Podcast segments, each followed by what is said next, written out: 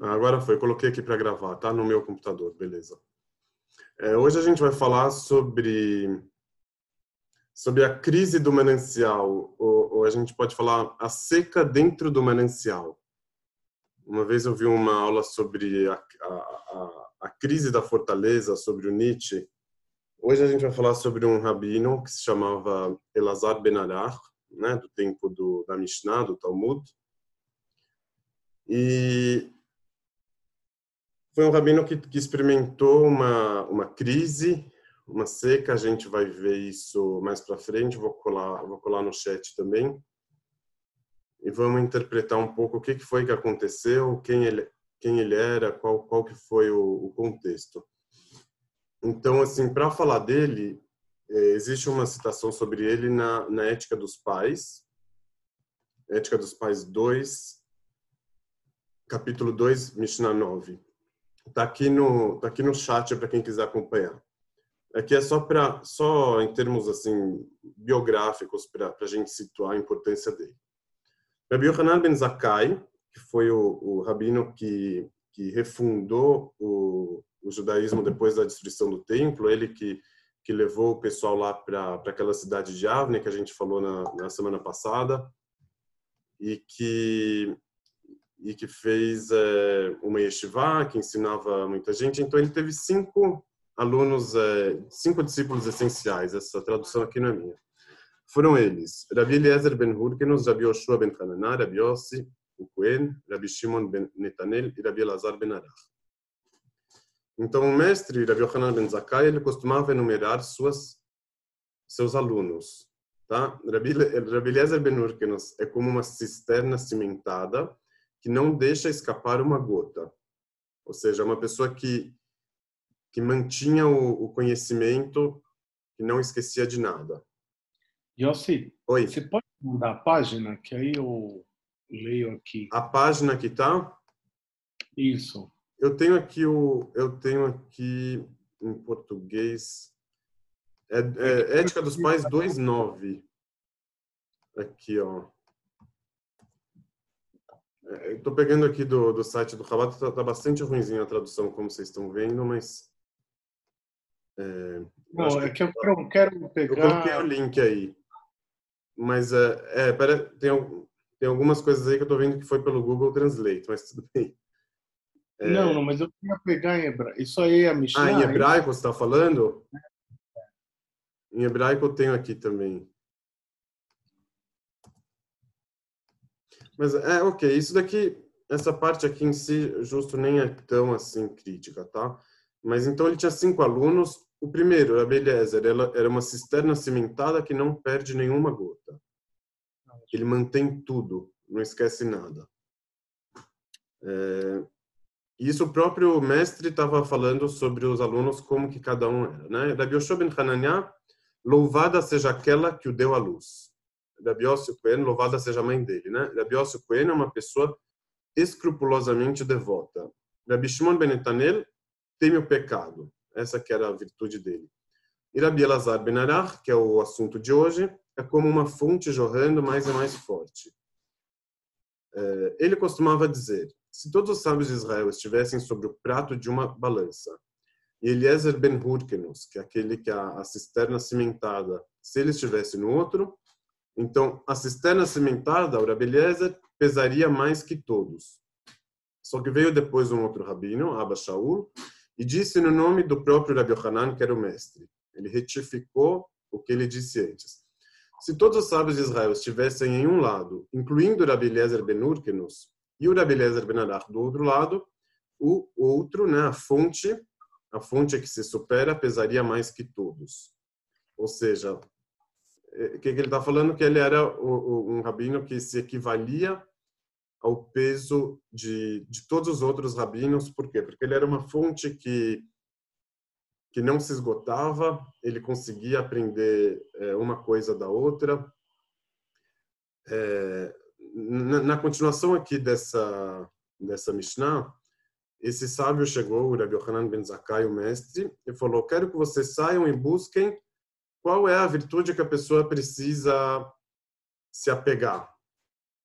Aí cada um falou uma coisa, chegou o Rabi Elazar Ben e falou a principal virtude é ter um bom coração. E uma virtude ruim que a pessoa precisa se distanciar, ele disse o mau coração. E aí o, o sábio chegou lá, o mestre falou, é, prefiro as palavras de Elazar Ben às suas, pois suas palavras estão incluídas nas dele. Ou seja, ele era alguém que, que, que, era uma, uma fonte inesgotável, que conseguia gerar novos significados, que conseguia incluir dentro da fala dele, conseguia incluir é, é, várias outras possibilidades, conseguia incluir o que, que os outros viriam a dizer.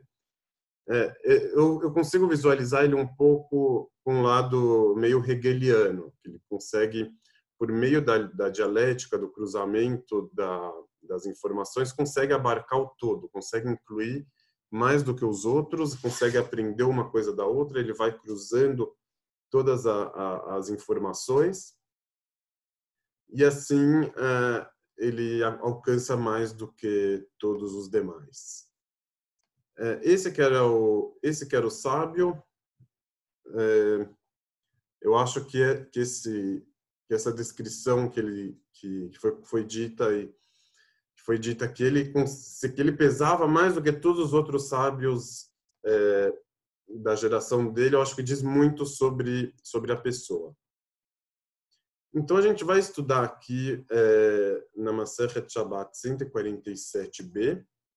Eu posso mandar aqui em hebraico. Vou, vou colar aqui no, no chat o que, que foi que aconteceu com ele.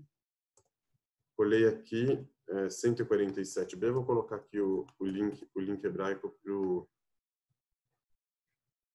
o Daniel também.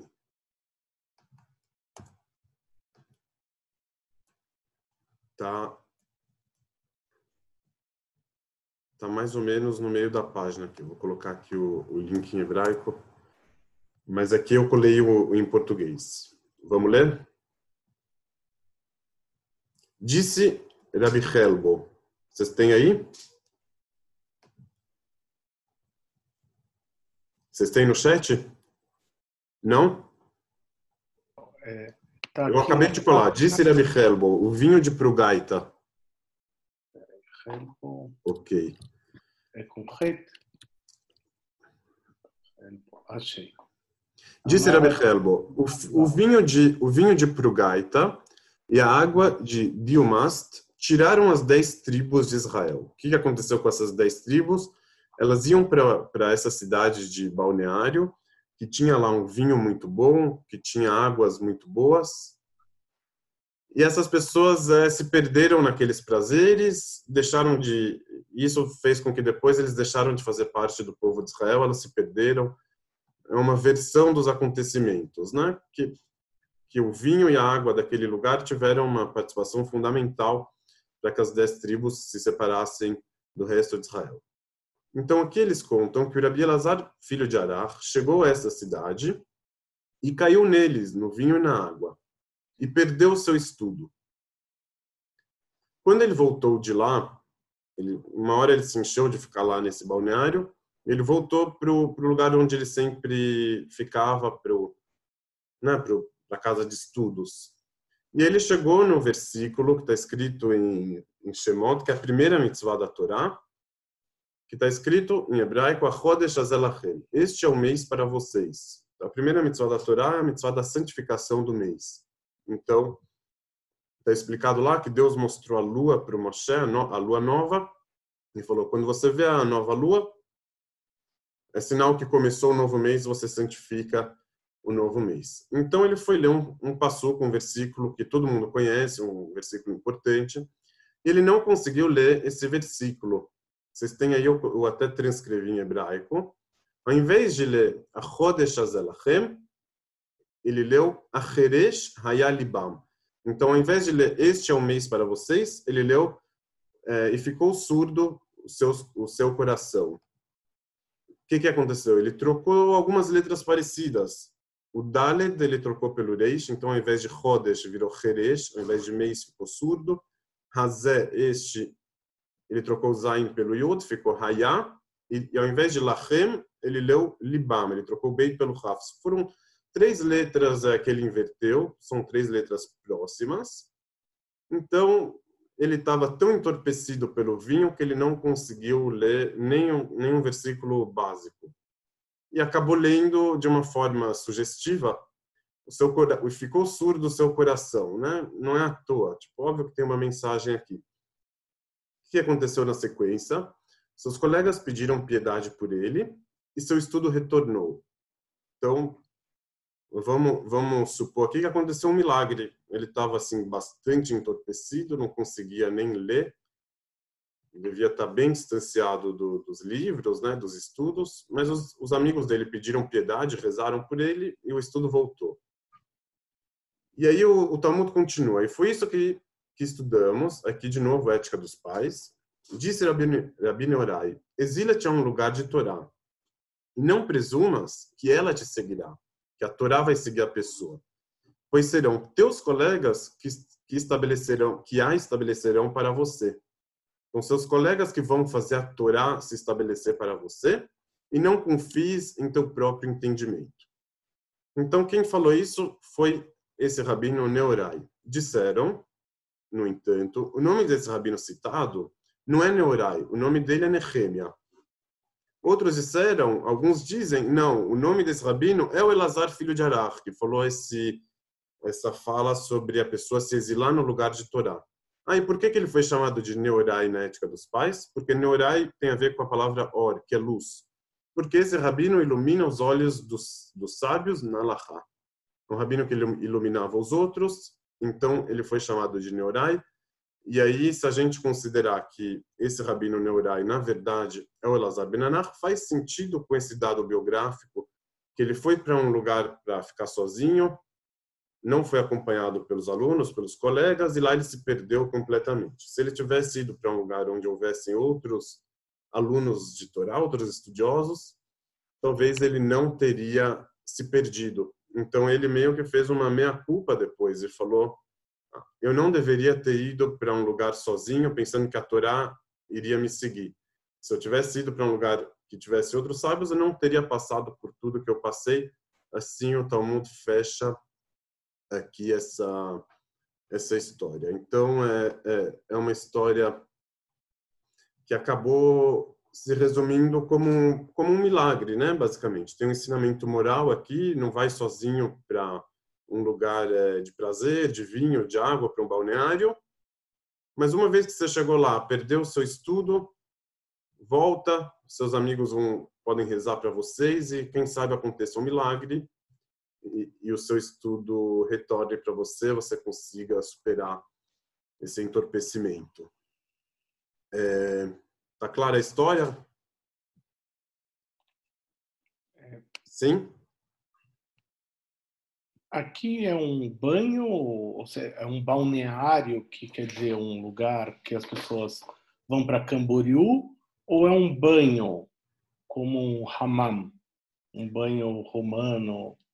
Não, é, eu, eu acho que era mais isso. Eu acho que, era, que eram águas, águas termais que, que, que, que davam prazer, que, ele, que, que, eu acho que ele ficava imerso é, é, nessa nesse tipo de experiência lá naquela cidade. Ah, lá tinha praia. Eu não acho que era uma água de beber. Eu acho que era mais é, é, não, não. É porque nas cidades romanas é, você tem os banhos públicos em que você tem água esquentada. Inclusive tem coisas sobre cesareia. Sim, sim. É, o... Mas então eu acho que o eu acho que o que talvez nessa cidade tinham banhos maravilhosos, casas de banho maravilhosas, que a pessoa ficava lá, se viciava naquilo, não queria voltar mais para onde ela estava. Eu não sei te falar exatamente. Não, tem tipo lugares que a água é quente, que a água é quente naturalmente, né? Que nem é, é, mas eu acho que tem uma interseção aqui, né, entre os dois. Uhum. É, tá ok. É, eu, eu queria interpretar essa, essa história é, de uma forma um pouco mais é, substancial. A gente vai junto, não é não é assim muito diferente. Eu acho que já está bem sugestivo na, nos próprios termos da história. Alguma alguma das coisas que que a gente pode enxergar nela. Então, assim, é, esse rabino que, que conseguia gerar é, tantos significados, que ele era uma fonte que não se esgotava,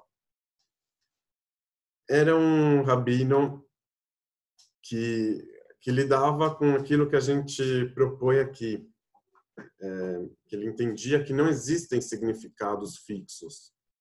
Ele era alguém que estava ciente da volatilidade dos significados.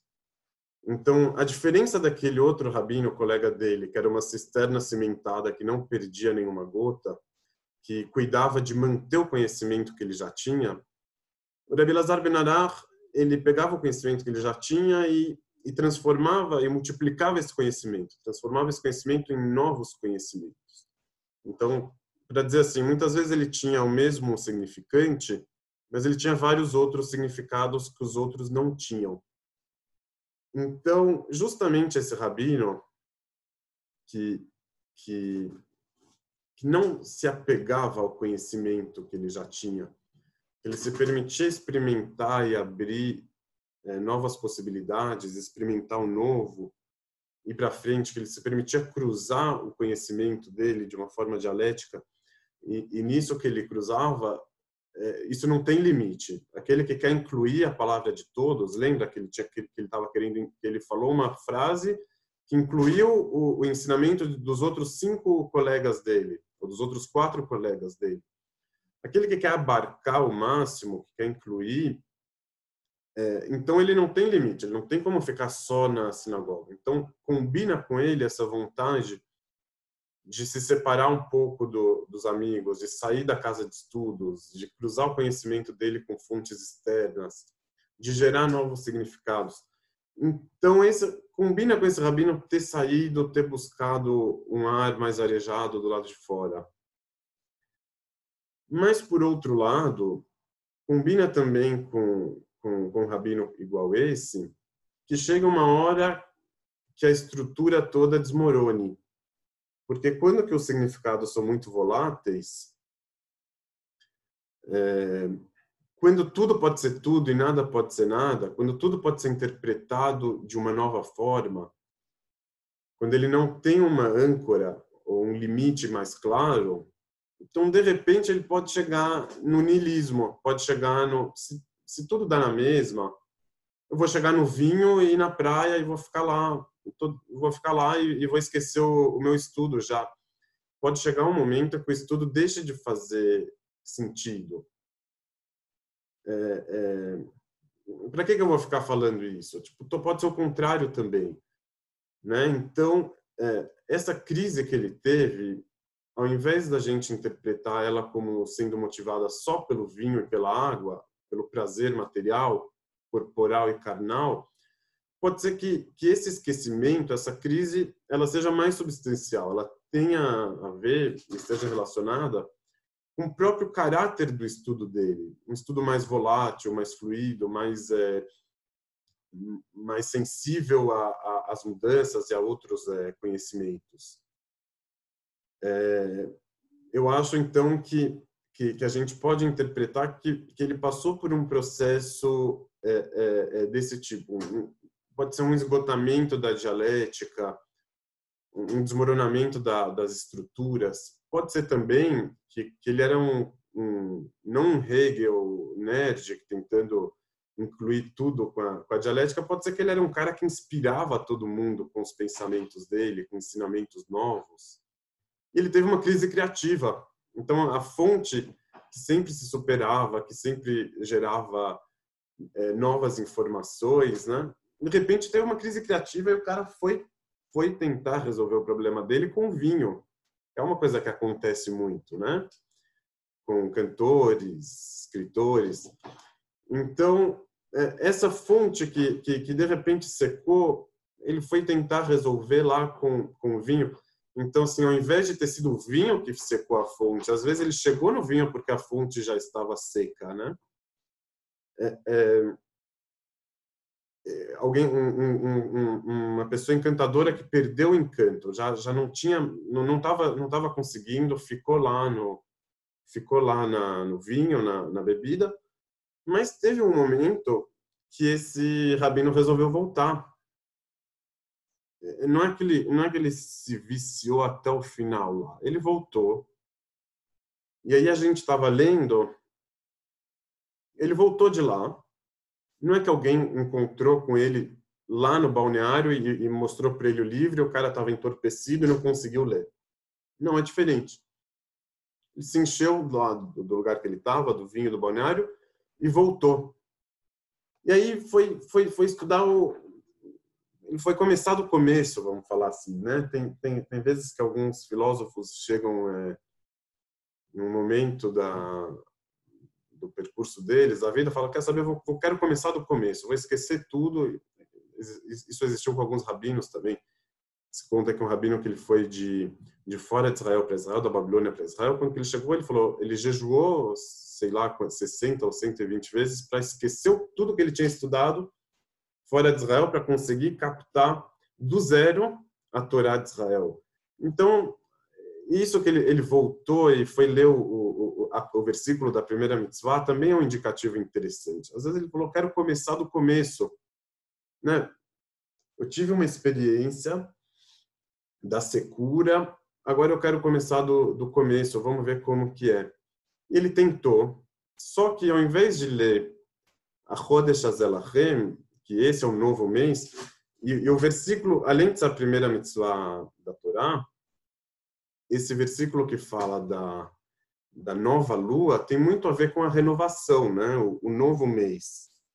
Ao invés de da gente considerar o tempo como um presente contínuo, que não termina nunca, a gente divide o tempo em meses e, e considera do mesmo jeito que a lua se renova, né? Que ela, ela, fica grande, fica cheia, depois vai diminuindo até desaparecer e aí ela se renova como se fosse que a que essa essa renovação ela é, um, é uma uma parábola para a renovação das pessoas, né? E isso faz sentido mesmo, né?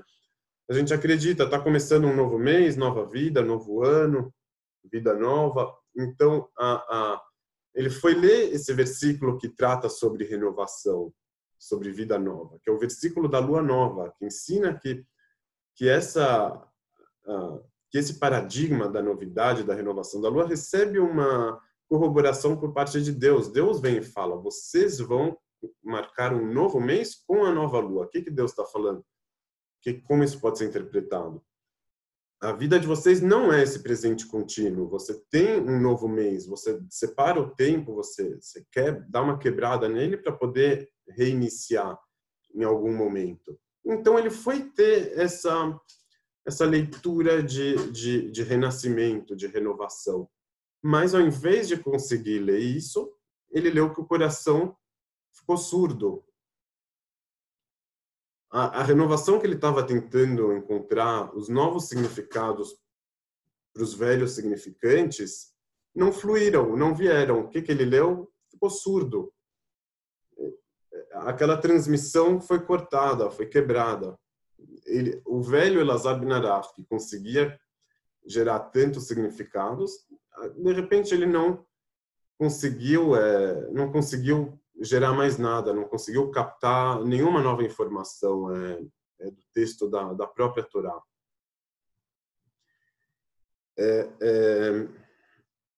De novo, ele teve teve essa crise. Eu acho que uma, uma coisa que, que talvez assim é, é, é importante a gente falar aqui assim, quando é, quando que ele foi lá para aquele balneário e ou ele já estava com a crise criativa, ou ele perdeu, ou ele teve uma queda nihilista, um desmoronamento da, das estruturas, é, entendendo como que tanto fez, tanto faz, ele pode falar uma coisa, depois pode falar o contrário. O que, que isso trouxe para ele? Que nada do que ele fala é, é obrigatório, nada do que ele fala necessariamente precisa ser dito. O mundo sobrevive bem sem a fala dele. Então, antes de qualquer pessoa falar é, qualquer coisa, em termos filosóficos, antes de, de qualquer fala, a pergunta que, que, que eu acho que deve ser colocada, ou que deve ser feita, que talvez foi o que ele se fez, a pergunta é: será que eu preciso falar? Ou será que eu posso falar alguma coisa? é uma, é uma, é uma crise que, que muita gente sente, mesmo hoje em dia, quando tem as redes sociais, que a gente costuma pensar, não, rede social todo mundo fala, o mundo virou essa zona que, que, o, que o mais importante é falar, depois você pergunta o que e se. Mas dentro dessa confusão toda, hoje em dia é comum ver bastante gente experimentando esse dilema. Será que eu preciso falar? Antes de chegar a falar qualquer coisa, muita gente fala, não quer saber, eu não, não, não tenho o que falar, não, vou, não, não faz sentido eu falar. Eu vou falar para quem? Quem vai escutar? De qualquer jeito, as pessoas só querem é, é, ressonar a si mesmas. Então, a pergunta da fala, ela, ela não está apenas no, no, no, conteúdo da fala. O, né, o conteúdo da fala seria: será que o que eu estou falando é comprovado? Será que ele é obrigatório? Será, será que ele está necessariamente certo? Essa pode ter sido uma crise que o, que o, que o Rabi Lazar sentiu. Porque ele era um cara que estava ciente da volatilidade dos significados. Então, em alguma hora, ele, ele, ele deve ter percebido: meu, tudo que eu falo pode ser que sim, pode ser que não, tanto faz, tanto fez. E além disso, depois dele ter experimentado o período lá na, no balneário, que ele deixou de falar as coisas e o mundo continuou funcionando e ele continuou tomando o vinho dele. Quando que ele volta, é, é, não só que a, que a questão do conteúdo está posta, mas a própria questão da fala ela, ela vem aqui. É uma outra questão. Será que eu preciso falar? Será que faz sentido eu falar? Então, assim, depois de tudo que ele experimentou, muita coisa já não fazia mais sentido. Eu vou ficar falando aqui o quê? Eu já já estava lá no vinho, eu já estava lá, já experimentei de tudo na vida. E aí agora eu vou vir falar, né? Então o, o coração ficando surdo é, é, é, nesse estágio da história, ele é uma volta no parafuso a mais daquela daquele outro estágio que ele estava lá no vinho enquanto ele estava no balneário. Então, ele estava no balneário, era uma situação da crise. Depois que ele voltou, e aí eu não considero que ele estava entorpecido, depois que ele voltou ele, e, ele, e o coração dele fica surdo, ele não consegue ler, aí eu acho que já não é a pergunta do conteúdo da fala, é a própria fala. Será que eu, né, será que eu vou falar? Eu acho que está claro, né? Se não tiver, vocês me falam. É... Então, a própria fala dele estava tava questionada. E isso aqui é uma, uma, é uma pergunta que, que, que, a gente pode se fazer com bastante frequência. Eu vou dar um exemplo. Uma vez eu estava na escola, vieram alguém, alguns pais, a escola bolou isso para fazerem propaganda sobre a Marcha da Vida. Aí veio é, alguns pais que tinham feito a Marcha da Vida e vieram fazer a propaganda, contar um pouco da experiência, como que foi. E aí, é, no começo, no meio e no final da fala deles, eles falaram, não, a Marcha da Vida é obrigatório, tem que ir para a Marcha da Vida. Mas eles não conseguiram desenvolver muito por que era tão obrigatório, né? Porque existem muitas perguntas é, é, sobre isso. Será que o Holocausto é o ponto de partida para a nossa identidade? Será que a gente tem que é, passar a observar ele com essa proximidade tão grande de uma visita ao campo de concentração? Será que, que a gente não está, de alguma forma, é, subvertendo alguma lógica? Porque o Holocausto aconteceu um tempo atrás. Quando que eu decido ir para lá, é uma escolha, não é uma, não é uma situação natural, uma situação da, da realidade e, portanto, obrigatória. Então, no, no, ao meu ver, enquanto eu estava escutando aquilo ali, e, e, até hoje eu penso isso, sem julgar o mérito, mas eu acho que a, a própria questão da obrigatoriedade de a marcha da vida, ela deve ser colocada e deve ser discutida. Quando você sai do ponto de partida, não, que tem que ir, e você conclui isso também, acho que a gente vai estar perdendo algum ponto. Mesmo quem for, seria bom que ele se perguntasse antes por que eu tenho que ir. Né? Então, mesmo quando a gente for, for falar alguma coisa, ah, a gente tem o direito da autoafirmação, a gente tem que se expressar, é da nossa natureza falar e tudo mais. Verdade. Mas a pergunta do porquê eu tenho que falar, quando que ela é feita antes, ela vai fazer a sua fala ser totalmente diferente do que se você não perguntar antes dela. Se achar que não tem que falar só porque eu tenho que falar. Ou se você nem se perguntar, de uma forma inconsciente. Então, é, acredito que dá para interpretar aqui que ele estava com esse dilema do, do, do para que que eu vou falar, né? Além além da, da secura dos próprios é, significados. O, o vou, chegar no Nasevenishma, me lembra, tá? No, no final. É... O que que aconteceu? Que foi? Oi? Só para provocar, tudo bem. Não, não, mas, mas me lembra, acho que, que, que, vale a pena a gente pode chegar lá. Não tinha pensado nisso, mas é, como como que esse nó se desatou? Vamos voltar lá na história. Então, é, é, quando voltou de lá, chegou ao versículo Chodesh Azalachem, este mês para vocês, e leu a Heresh Hayalibam e ficou surdo o seu coração. E aí, como que se desatou o nó? Seus colegas pediram piedade por ele e seu estudo retornou. A reza dos colegas e a volta do estudo, eu não vou querer interpretar isso como se fosse um milagre que aconteceu.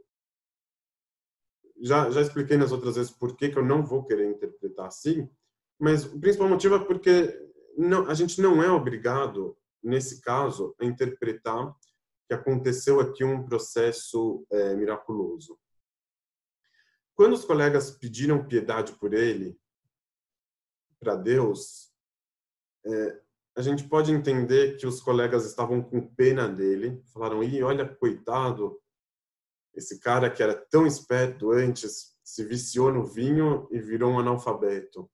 Coitado dele". Ficaram com pena e pediram por ele. Só que a gente pode entender de outro jeito, como que seus colegas e, o, e os alunos ficaram com pena de si mesmos. Falaram que chato que a gente perdeu esse grande rabino. Ele ensinava tanta coisa para gente, ele iluminava nossos olhos e agora o coração dele ficou surdo. Eles mostraram que eles se importaram com, com o rabino, eles se importaram com o colega dele. Quando que esse rabino viu que os alunos estavam e os, e os colegas estavam se importando com ele, aquilo ali deu um clique para ele diferente que fez as coisas passarem a fazer algum sentido novamente. Então, se por algum momento ele pensava que tanto fez, tanto faz, qualquer ensinamento que ele for falar, porque os significados são voláteis, agora ele entendeu que não é bem assim tanto fez, tanto faz, que os, os ensinamentos que ele dá para esses colegas e, e, alunos é muito importante para eles, ao ponto que eles estão pedindo a Deus para que, o, que o estudo volte para ele. É, e a pergunta da própria fala, ah, para que, que eu vou falar? Né? Será que eu tenho que falar? Quando que ele viu que os, que os, que os colegas estavam se importando, também respondeu a essa pergunta. Por quê? Porque os, os, eles queriam escutar ele. Então, às vezes, o, o, fato de você ter algumas pessoas querendo escutar já é uma, um bom motivo para você falar. Então, se você não está falando por você mesmo, pelo menos você, você, tem um público, você vai, você vai fazer uma bondade com eles, que seja. É gente que está se importando. Então, se o sentido da própria fala escapava ao Rabino Elazar Ben mas para os alunos dele não, o que ele falava tinha sentido e, e, tinha sentido o que ele falasse, porque eles gostavam do que ele falava. Então ele, ele, ele, ele o estudo voltou para ele, ou seja, não foi um processo é, miraculoso, antes foi um processo psicológico, um processo, processo existencial, que ele, ele, ele descobriu que é, mesmo que o sentido da, da, da, fala dele não fosse obrigatório, ele continuava não sendo. Não é que ele resolveu a crise da, da volatilidade dos significados, porque não tinha ainda uma comprovação, não tinha, os significados continuavam voláteis. Mas ele entendeu que mesmo o, o, o, o significado provisório, a verdade provisória da fala dele, porque tudo que a gente fala é uma verdade provisória, mas aquilo tinha um valor, nem que seja um valor provisório. Então, e, e, aquilo satisfazia os alunos, então ele foi falar. Não é porque aquilo não era obrigatório que ele ia deixar de falar. Né? Então, por, até porque o deixar de falar também não é obrigatório. Quem falou que ele não precisa falar? Em algum lugar, por exemplo, em algum lugar lá no balneário, ele aprendeu que a verdade está no vinho e nas águas. Ele não aprendeu isso. Isso também seria um no, uma nova verdade, um, um, significado absoluto. Tanto é que ele não aprendeu isso que ele voltou de lá em algum momento. Então ele estava naquele lugar nem aqui, nem ali, nem no balneário, nem no, nem no estudo, nem em nenhum lugar. Estava sem o significado do vinho, sem o significado da, dos textos. E aí ele percebeu que o pessoal lá se importava com o que, que ele poderia gerar em termos de significado. Ele falou: vou ficar com esse significado provisório. Por mim, tudo bem, vou, vou passar a falar isso. E, e, e aí, vida que segue. É, então, assim, para corroborar é, esse entendimento, se a gente for ler a, a sequência, como que, que o Talmud fala, como que ele fecha essa história? Ele traz um ditado da ética dos pais e relaciona esse ditado ao Rabi Lazar Ben Arach no final, né? Então disse Rabi Neorai, não foi o Lazar Ben Arach que falou, foi o Rabi Neorai. Então exila tinha um lugar de Torá e não presumas que ela te seguirá. Não necessariamente a Torá vai te seguir. A gente estava falando aqui do meia-culpa que ele tinha feito, né? E aqui vem um, um, trecho interessante, pois serão teus colegas que a estabelecerão para você. Então, às vezes, você mesmo não consegue estabelecer a Torá para você mesmo, não consegue conter a Torá. A Torá sozinha não se resolve dentro de você por, dentro do, das suas possibilidades, mas os seus colegas vão poder estabelecer ela para você, como a gente vai ver, vai ver na, na sequência. E não confies em, em, em teu próprio entendimento. Nesse ponto aqui, não confies em teu próprio entendimento. Você pensou sozinho que a Torá iria atrás de você, que você ia conseguir sozinho se arrumar e, e, e continuar. Não, às vezes você precisa de colegas, você precisa de, de envolvimento, de parcerias. E aí, ele não entendeu isso antes porque ele decidiu voltar para o lugar, né? Ele... ele... poderia ter ido para outro lugar. Quando foi que ele entendeu isso? Não, ele entendeu isso na, na volta. Eu acho que foi na volta. Quando que ele chegou na volta e viu que os e viu que os que os é... e viu que os amigos dele estavam é... se importando com o que que ele falava e viu que a Torá voltou para ele por causa dos amigos, aí foi que ele entendeu que não adiantava ele ficar sozinho e achar que a Torá vai atrás dele. Não, fica junto com os outros alunos, porque os seus amigos vão fazer a Torá se estabelecer para você. E por que, que ele foi chamado aqui de, de Neorai? E não pelo próprio nome? Porque ele iluminava os olhos dos sábios na Laha. Ou seja, o que a gente encontra aqui é que o estudo dele tinha muito mais a ver com o que, que ele gerava nos outros do que com o que ele gerava para si mesmo. É isso que a história está contando para a gente. Então, por isso que ele não está sendo chamado, nesse segundo ditado, de Rabi Elazar Ben Era um tipo de estudo que existe em função do outro e não em função de si mesmo. É... Como que pode ser isso? Deixa eu colocar aqui. Vamos ver se ela vai. Como, como que pode ser? Estão escutando? Alô? Tá. É... Às vezes, quando a pessoa não consegue por si mesma, ela consegue pelo outro. Acho que a pergunta que a gente vai fazer aqui, que é uma pergunta eu acho bastante interessante, é a seguinte. Eu, eu já deixei aqui um pouco a minha opinião, mas vamos ver o que vocês falam. A pergunta é a seguinte: será que ele se reconciliou com os próprios significados que ele estava gerando? Ou será que, que ele não se reconciliou? As crises principais, os motivos principais que levaram ele para o vinho, que né, que fizeram ele esquecer do estudo dele, que, que deixaram ele surdo, os motivos principais continuavam no lugar. Mas a reconciliação se deu nos amigos, não nele. E aí ele era como se fosse uma passagem para aquele conhecimento que era legal para os amigos, mas não, mas não necessariamente fazia sentido dentro desse corredor, dentro dessa passagem. Eu, eu tendo a supor, tendo a, a, a interpretar que, que para ele que para ele continuava não fazendo sentido totalmente, continuava é, é, é ele ainda se incomodava com, com, algumas questões, com a questão da, da, verdade provisória, com a questão do porquê falar. E o que, que consolava ele era, era o sentido gerado para os amigos e não para ele. E é por isso que o, que o nome dele passou a ser Neorai e não Elazar Benará. Porque Neorai é o cara que ilumina para os outros, é a lâmpada. A lâmpada que, que, que, que não precisa da luz para ela mesma mas ela está lá, é uma lâmpada iluminando para os outros. Ela tem uma função para os outros e não para si. É... Então, é, é, então é, é, é, uma interpretação que, que, pode ser feita aqui, não necessariamente que ele superou né, a, a, a, as dificuldades que fizeram ele ter a crise,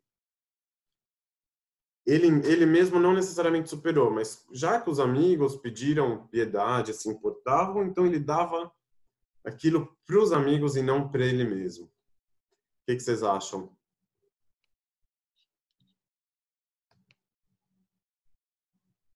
Faz sentido, não? É, eu, eu tive uma experiência pessoal, né? meio assim, não com essa inteligência toda desse rabino, não é isso mas eu nasci na religião judaica. É, depois eu fui para o mundo, fui conhecer outras religiões, conheci budismo, conheci hinduísmo, conheci catolicismo, conheci ubanda, conheci espiritismo, conheci tudo. É, me dei a liberdade de conhecer tudo. E acabei voltando para a IB, acabei sendo extremamente bem recebido pelos amigos. A, é, você, é, você se sentir naquele valor, você encontrar de novo valor para você. Então, essa história que você contou, eu, eu me, me, me, me, disparou os gatilhos. Né? É, primeiro, por que eu quis voltar para lá? Eu poderia ter não ido, mas eu quis voltar para lá. Eu sabia que lá tinha a coisa que eu queria. É, eu não achei nos outros lugares. Eu achei onde é que estava. Estava debaixo do meu nariz, eu fui para o mundo e depois voltei. E chegou lá, realmente, eu vi a importância dessa comunidade, de se viver em comunidade, do judaísmo, de estudar mais e tem 15 anos que eu estou estudando. A importância da casa também, né? E não vou parar. Então, assim, é... eu procuro várias fontes, procuro vários rabinos. Então, eu, eu, eu me coloquei um pouco no lugar dele. É, eu estudei, depois eu abri mão disso tudo para ver o que, que era verdade, o que, que era realmente que estava dentro de mim. Eu queria saber a verdade, minha, não dos outros, aquilo que eu estava sentindo. Fui para o vinho, tomei droga, enfim, é, aprontei todas. Depois, na hora que eu aprontei todos, eu olhei e falei: ah, isso não tem valor. Isso não é valoroso para minha vida. Isso está me trazendo nada, absolutamente nada. Então, ressignificado, um techuvá, em que você volta, em que você quer essa volta, e aí você entra nos estudos, enfim, rezando juntos. Eu tive emoções com meus amigos dentro da sinagoga. Você sabe que eu tenho as duas sinagogas e tenho amigos em todas elas. Aquela emoção de encontrar os amigos e estudar a Torá com eles novamente. Né? Me deu muita emoção de estar estudando novamente com meus amigos, com as pessoas, e, e que eu vejo que isso é valor. É, eu tive que fugir um pouco disso, das armaduras, de me soltar, é, para me achar de novo. E agora eu achei o que eu queria. Então eu me vejo muito nesse caso dele, não com a inteligência dele, não é um rabino, ele ilumina, ele tem luz, não é isso. Me bota pequeno, tá? Por favor. Estou falando isso com humildade. É, me bota pequeno. Mas eu realmente entrei nos estudos sérios, me aprofundei na Torá há 12 anos quando eu voltei. Entrei chuva, larguei isso vi que isso não me leva a nada é, e me embronhei no judaísmo. Então, assim, foi importante os amigos? Foi. Foi importante o local onde eu comecei, que eu pude voltar, eu sabia que a porta ia estar aberta? Sim. É, aí comecei a estudar, amigos que me ajudaram a estudar, a enxergar de novo. É, seu pai, Mendel, Leonardo, Jonathan Galé de Israel, enfim, Rio de Janeiro, enfim. Me influenciei com cinco, seis é, rabinos. É, e aí eu vi o valor. Tanto que eu estou aqui. Não, legal, Aprender seu, legal o seu depoimento. Eu, eu experimentei um pouco é, de uma, da, da crise do, do para que falar é, da pergunta do para que falar, né? É, será que faz sentido falar? Eu eu fiquei é, é bastante tempo é, com, em alguns momentos tendo que falar, mas é, não tendo a certeza do para que falar. Em outros momentos eu tinha o que falar e o que falar era que não tinha por que falar. e aí eu não falava também, né? Então, é, é, é, é uma pergunta que, que, que eu já experimentei e, e, e, e talvez até é, nos últimos tempos até superei um pouco isso, mas é, mas eu acho que faz parte mesmo. É... Mas aqui eu não sei se tem um negócio de chuva exatamente porque não é que ele foi, estudou com os outros, tem, é, tem uns que estudam com agnósticos e voltam, ou que questionam dogmas, ou que, enfim, é, diferentes coisas. E aqui o, o próprio é, High, mas aqui não, ele deu um tempo aí, tirou umas férias. Isso, é, não é, não, não, não eu acho que não, o que, aconteceu ali, é, eu não, coloquei isso como Tchuvá também, como, como, como se ele tivesse feito um pecado e, e, depois retornado, não. Mas eu acho que ele teve uma crise intelectual, uma crise criativa, é, isso com certeza ele teve, né? É, é, do jeito que eu tinha pensado um título legal para isso, é, é, é, a secura no meio do manancial. Tipo, o manancial continua existindo, principalmente na forma como os colegas enxergavam aquela pessoa. Eles continuavam enxergando ali o manancial. Só que o manancial em si enxergava a si mesmo como uma secura, enxergava como se ele tivesse secado. Então, é a, a, a fortaleza que se descobre vulnerável. Então, é, é, a, é, a, é, a, é a fonte, é o, é o muita, isso, isso eu acho que eu já vi é, algumas pessoas falando, do cara que tem o complexo do, do impostor. Eu acho que, que, que isso aqui também cabe bem nesse caso. Ele parar para si mesmo e falar: será que eu sou impostor? Porque não, não tenho certeza do que eu estou falando. E essas pessoas estão acreditando em mim e estão indo para lá, não a ferro e a fogo, mas estão depositando uma confiança nesses ensinamentos que eu estou gerando, mas eu mesmo é, não tenho certeza disso. Aquele cara que tem muitos que não que não não sofrem nada dessa crise do impostor, dessa síndrome. Tem verdades para tudo e, e vão falar o tempo inteiro sobre tudo, mas é, acontece com alguns que falam, por exemplo, eu posso eu posso sofrer muito dessa crise do impostor vou falar aqui do Lacan daqui a pouco, mas eu tenho autoridade para falar disso? Não, não tenho. Será que eu não estou sendo impostor aqui? Talvez não é melhor é, me recolher e deixar de passar vergonha? E sobre os outros assuntos que eu vou falar também. Então, é, é, às vezes o, o, o Davi Lazar Benanar, que era aquele cara que incluía tudo, que é, é, que tinha resposta para tudo, que, que, que, que uma, era um manancial que não sofria crise, que toda hora se superava, gerava coisa nova. Será que ele não parou e se perguntou a, a questão do, do impostor também? E aí, em algum momento, com a reza dos amigos, quando, quando ele viu que eles se importavam, ele voltou a falar. Que, que eu, uma coisa que, que, que é interessante sobre isso do, da, da própria reconciliação ou não eu vou, vamos supor que ele não se reconciliou consigo mesmo, que ele continua a falar, mas só por causa dos alunos, não por causa dele mesmo. Mas se não sei quando que pode interromper. Oi, fala, por favor. Sempre. Pegando esse seu, seu interpretação aí psicológica é, e da crise criativa e tal, não dá para saber quando terminou quando começou e quando terminou. Mas pegando justamente essa coisa do, do impostor, o que você vê que ele volta assim, enfim, é com essa ajuda dos amigos, ou seja, ele precisou de se ver refletido neles uh, para se sentir seguro, esse reconhecimento e tal. É uma palavra melhor que isso. Mas assim, sabe? Mas eu, eu, eu isso tipo dá, dá para explicar. Ele tinha essa pergunta do impostor sobre si mesmo, mas quando ele volta a falar para os amigos, quando ele vê que os amigos se importam com o que ele fala, ele volta a falar de uma forma totalmente diferente do que ele estava falando antes. Então, se antes ele falava sem a ciência de que talvez ele estava sendo um impostor, ele ia falar de um jeito. Quando ele volta a falar sabendo que ele só está falando porque os amigos se importam e que na verdade ele sabe que ele é um impostor, então ele vai falar de outro jeito. Isso aqui, isso aqui talvez estaria na, na nossa conclusão. Vocês conseguem pegar isso? É diferente quando você fala achando que você sabe do que você está falando, do que quando você fala sabendo que você não sabe o que você está falando. Talvez você vai ser um, talvez você vai ser considerado como um impostor, talvez alguém vai te pegar na próxima escorregada que você der.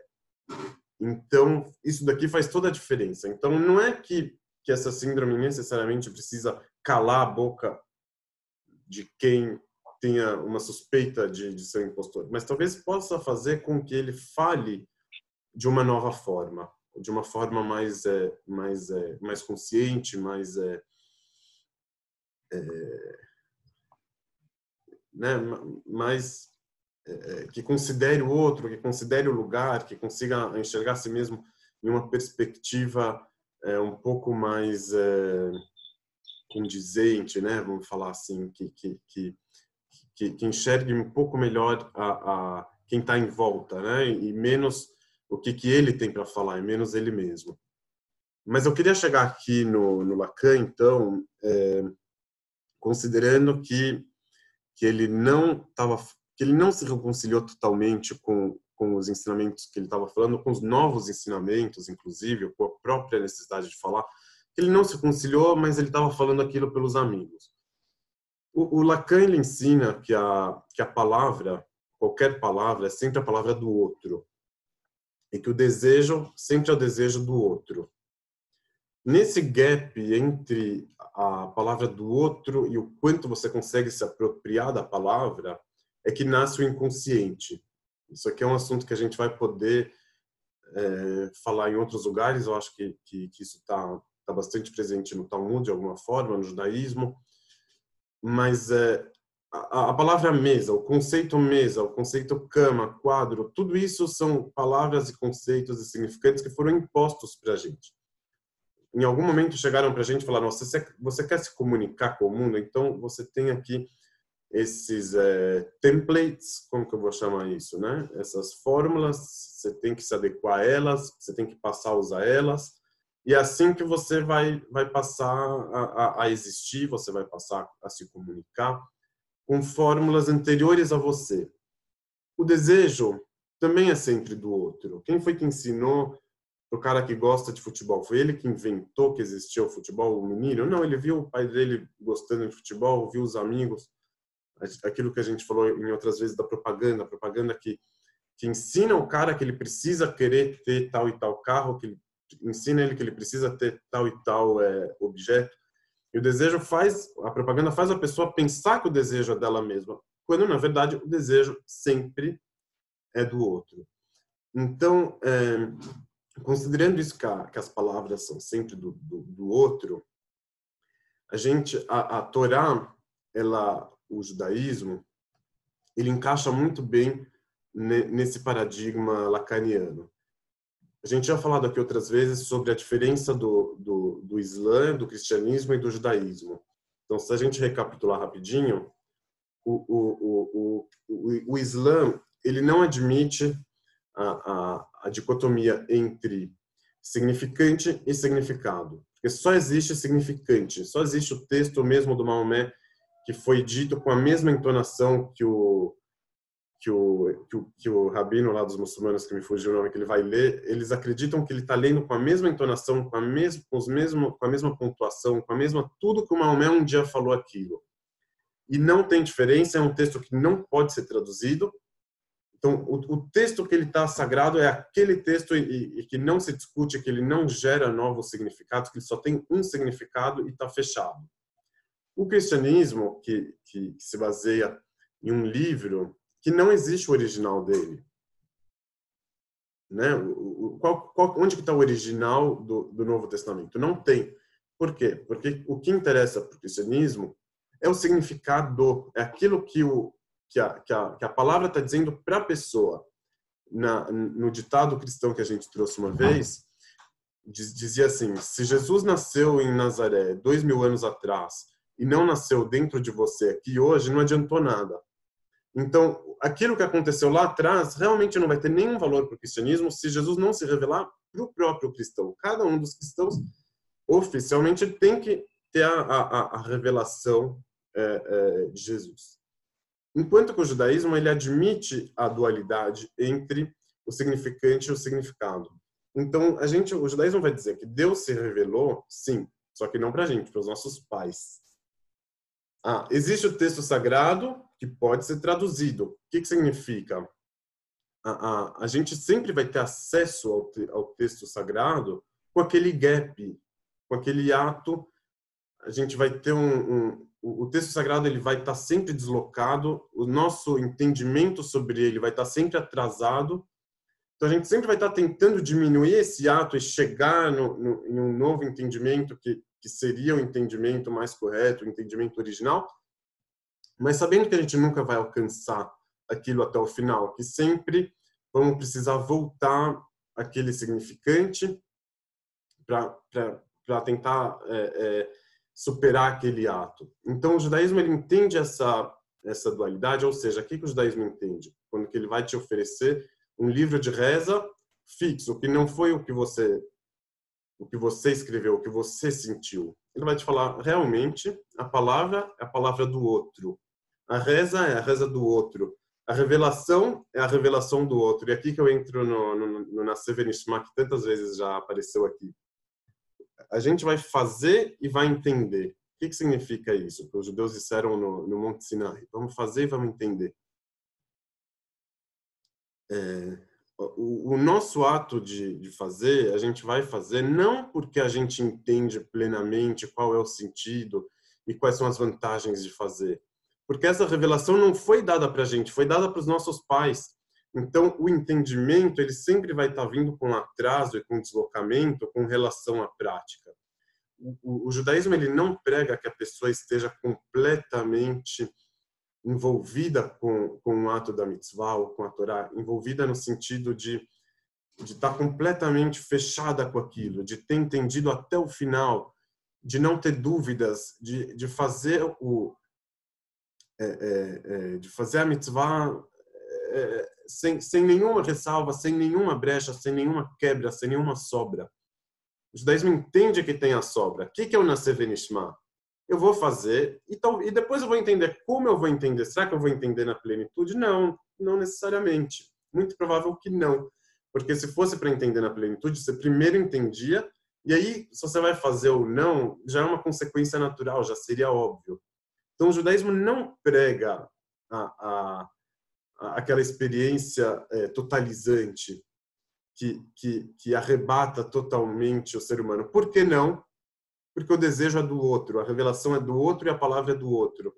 Então, quando que a gente vai chegar nessa nessa palavra, a gente vai tentar se apropriar de alguma forma dela, mas sem nenhuma garantia de sucesso, sem nenhuma garantia que que aquilo vai vai esgotar totalmente.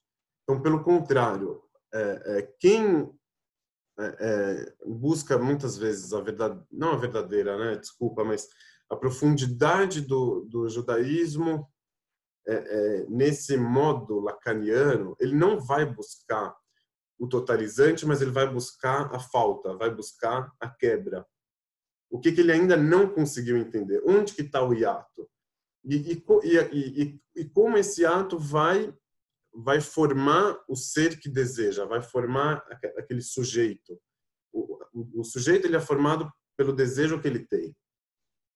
Então, muitas vezes, é, é, a gente não é aquilo que a gente consegue captar e alcançar e segurar nas nossas mãos, mas a gente é aquilo que a gente quer chegar para ele, aquilo que a gente deseja. Então, o judaísmo sempre vai deixar esse desejo, sempre vai deixar essa sobra para ele querer um pouco mais e nunca vai entregar totalmente. Então, é, é, inclusive aqui, o Mendy está escutando? Aqui tem uma crítica para o livro do Tânia, por exemplo, que promete para a pessoa, pensa X, Y, Z, e aí você vai sentir é, KLM, você vai sentir tudo. Pensa as coisas certas que você vai ter a experiência certa no final. Então aqui a gente está falando de um judaísmo que não é desse tipo, que promete para a pessoa a percepção da divindade, que ele vai conseguir captar tal e tal coisa como se fosse uma técnica, né? Como que talvez o, o budismo ele ele promete ou, ou outras uh, religiões uh, orientais prometem. É, o judaísmo sempre vai deixar esse espaço e vai deixar essa sobra e essa quebra. Então aqui, é, que que a gente volta para a nossa história? O que que a gente vai entender de diferente? Que muitas vezes a gente, quase sempre a gente pensa que a, que a palavra do outro e o desejo do outro é daquele que antecedeu a gente. A palavra do outro é a palavra do nosso pai, que chegou até a gente e aí gerou inconsciente tal e tal, que o Lacan estava falando naquele gap, né? Que ele te forçou a usar certas fórmulas certas moedas de linguagem que, que nem sempre vão bater com aquilo que, que, as, que você tem a necessidade para aquilo. E, e, aí que vai gerar o inconsciente e o gap. Então a palavra é de quem? Quem é o outro? O grande outro do Lacan, quem que é? É o pai, né? Mas quem que é o outro na história aqui do Elazar Benarar? O outro para quem as coisas fazem sentido e que não fazem para ele não é o pai e não é o mestre dele, não é quem veio antes dele, é quem veio depois, é o aluno. Então é, é uma é uma diferença muito muito interessante que é uma coisa própria do judaísmo também. Muito, muitos pais é, se comportam assim. Para mim não faz sentido, mas vai fazer sentido para os meus filhos. Eu preciso fazer pelos meus filhos ou pelos meus alunos. É, é, então aqui a gente encontra um rabino que a palavra também era do outro, mas não do mestre, era dos alunos. Qual que é a diferença da, da palavra do outro, que é do aluno, e não do mestre? Quando a palavra do outro é aquela do mestre, muitas vezes o, o, o, o, o aluno ele fica sempre tentando chegar no sentido original. O que, que foi que ele pensou? Qual que é o verdadeiro significado daquilo, que é uma ilusão também. Não existe o verdadeiro significado. Não dá para a gente voltar para aquele lugar e captar exatamente o que ele pensou, porque os textos não funcionam desse jeito. Então, o texto que ele chega até você, ele sempre vai ser dado para você entender. Já não faz mais diferença o que que o cara pensou, porque às vezes não estava nem claro para ele o que que ele pensou. E mesmo se tivesse, você nunca vai conseguir captar totalmente. Então, a ilusão da palavra do outro, do cara que vai atrás do pai para tentar captar e, voltar para uma origem, no caso da palavra do outro, que o outro é o filho ou o aluno, ele já não vai ter mais essa ilusão. Então ele vai estar tá falando e vai estar tá estudando de uma forma muito mais consciente também que a palavra é do outro. Muitas vezes o, o aluno, quando ele recebe do pai ou recebe do mestre, ele recebe de uma forma tão naturalizada, ele naturaliza tanto o ensinamento que, que foi passado para ele, que aquilo vem para ele como se fosse uma obviedade, como se fosse uma parte da realidade, da natureza, como se aquilo fosse óbvio, como se não fosse discutível.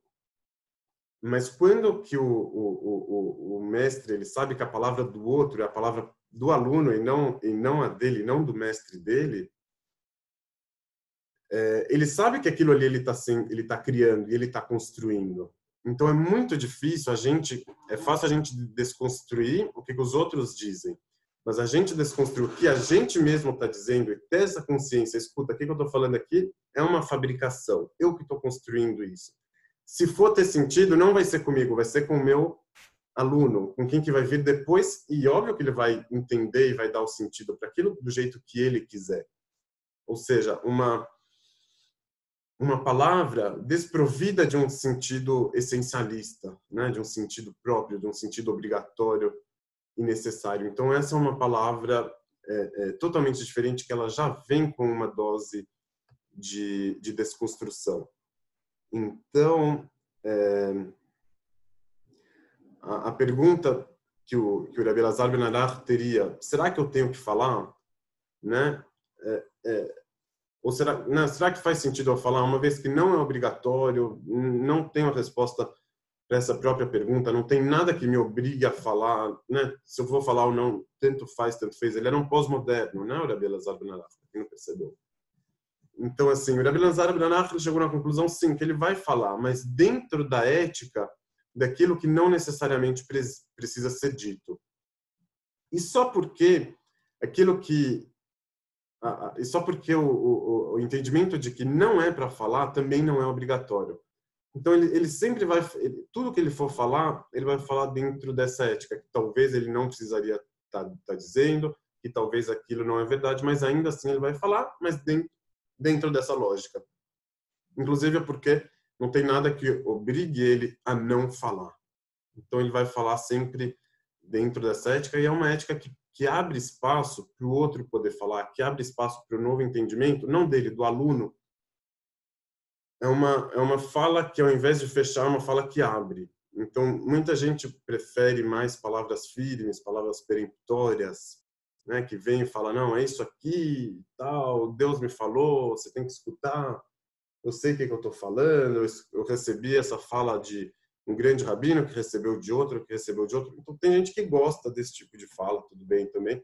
Mas existe outro tipo de fala, que é a fala daquele que não tem certeza, que ele não tem certeza que ele precisa estar tá falando, ele não tem certeza do que ele está falando, que ele sabe que não tem nada que obriga o que ele está dizendo, que comprove, mas que mesmo assim ele vai falar para abrir novas possibilidades, para não fechar é, é, possibilidades de significados. Então, ele, ele deixou de ser impostor?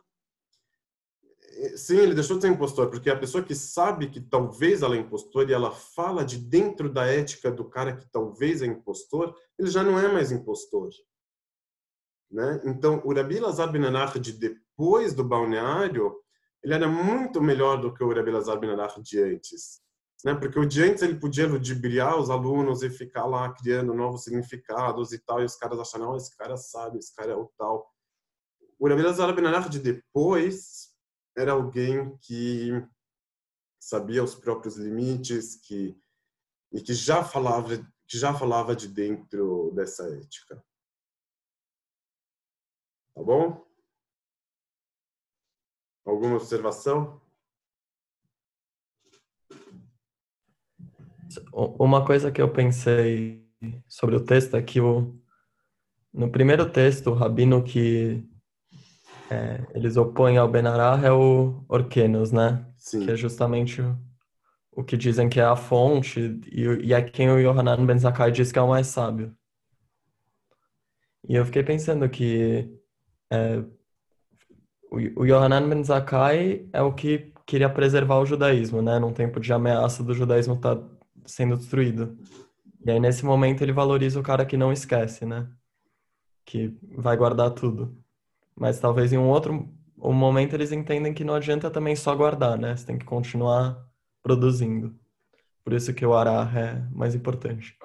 Isso, e, e, o segundo momento já não foi mais ele que falou, foi outro aluno que falou em nome do, do Rabbi Yochanan Ben Zakkai.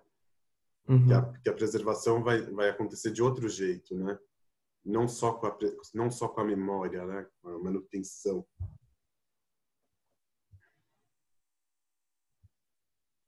Era isso. Valeu. Mais alguém?